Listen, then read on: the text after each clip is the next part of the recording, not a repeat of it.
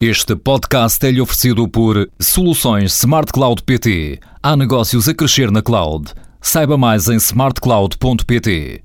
As empresas na cloud têm clientes mais satisfeitos. Aumenta a satisfação dos seus clientes com a cloud. Com as soluções Smart Cloud PT, a sua empresa vai conseguir conquistar mais clientes e melhorar a relação com os atuais. Há mais segurança e menos custos na cloud. Vá a smartcloud.pt ou ligue 16 206. Conhecemos ontem, finalmente, as ideias para um guião da reforma do Estado. O documento chama-se Um Estado Melhor, mas a ideia continua a ser a ideia de sempre do centro-direita: menos Estado, melhor Estado.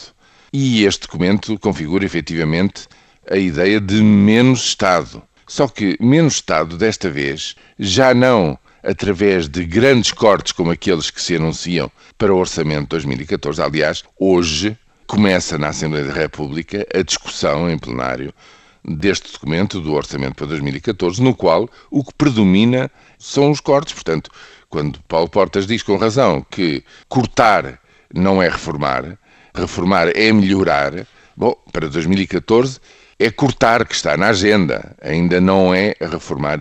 E quais são as ideias ou qual é a virtualidade deste documento? É um documento, aliás, palavroso, de 112 páginas, para dizer o quê? Para dizer que, com o tempo, ainda há um conjunto importante de medidas que podem ser tomadas no aparelho de Estado, nos serviços, na sua racionalização, na recomposição, na fusão de um conjunto de serviços que podem ser partilhados pelos vários ministérios, na diversificação do tipo de contratos de funcionários públicos, por exemplo, a tempo parcial ou a reforma parcial que se conjuga com trabalho parcial, enfim, um conjunto de coisas que, em primeiro lugar, têm que ser concretizadas, têm que ser postas, digamos, em regulamentação para terem a possibilidade de ser aprovadas, em primeiro lugar.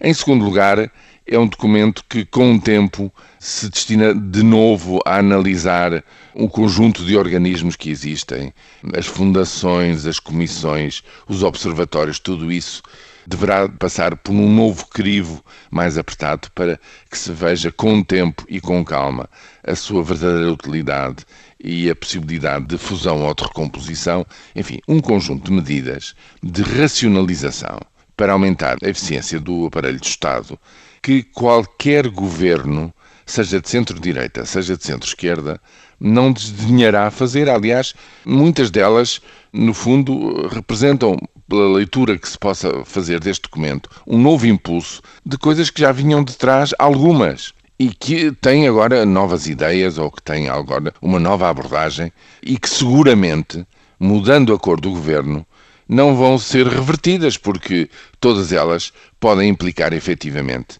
que os serviços do Estado possam prestar, digamos, esses mesmos serviços com mais qualidade e menos custo.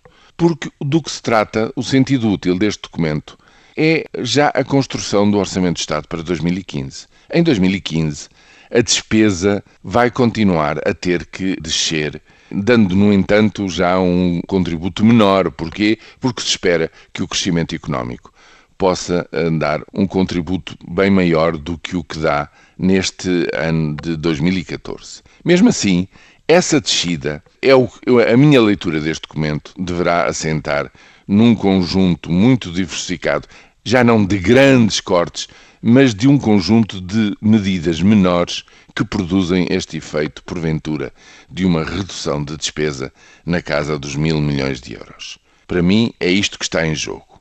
Era um documento que, em situação de normalidade, o centro-direita deveria ter apresentado eh, como programa de governo desde o primeiro dia. Não o faz, não o fez na altura, faz 28 meses depois e provavelmente é um documento para orientar o trabalho do governo até ao fim desta legislatura.